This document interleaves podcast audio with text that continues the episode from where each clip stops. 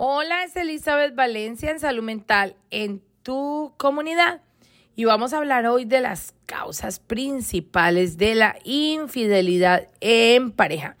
Estas causas de infidelidad pueden asociarse a problemas maritales, cambios en el ciclo de la vida familiar, por ejemplo, una transición de paternidad, un cambio de ciudad o un cambio de trabajo o la pareja insatisfecha. Cuando una pareja comienza a tener un affair como un modo de salir de una relación insatisfactoria. Pero es muy importante entender que muchas veces la historia se reescribe para justificar la infidelidad.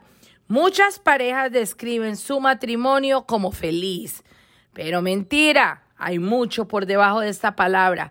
No se dice hasta que ocurre algo catastrófico, como cuando se dan cuenta de verdad y le encuentran en el teléfono pruebas que son descubiertos.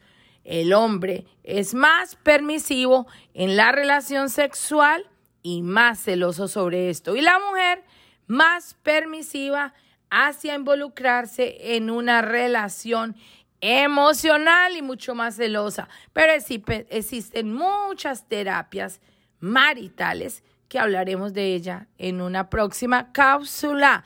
Elizabeth Valencia, salud mental en tu comunidad.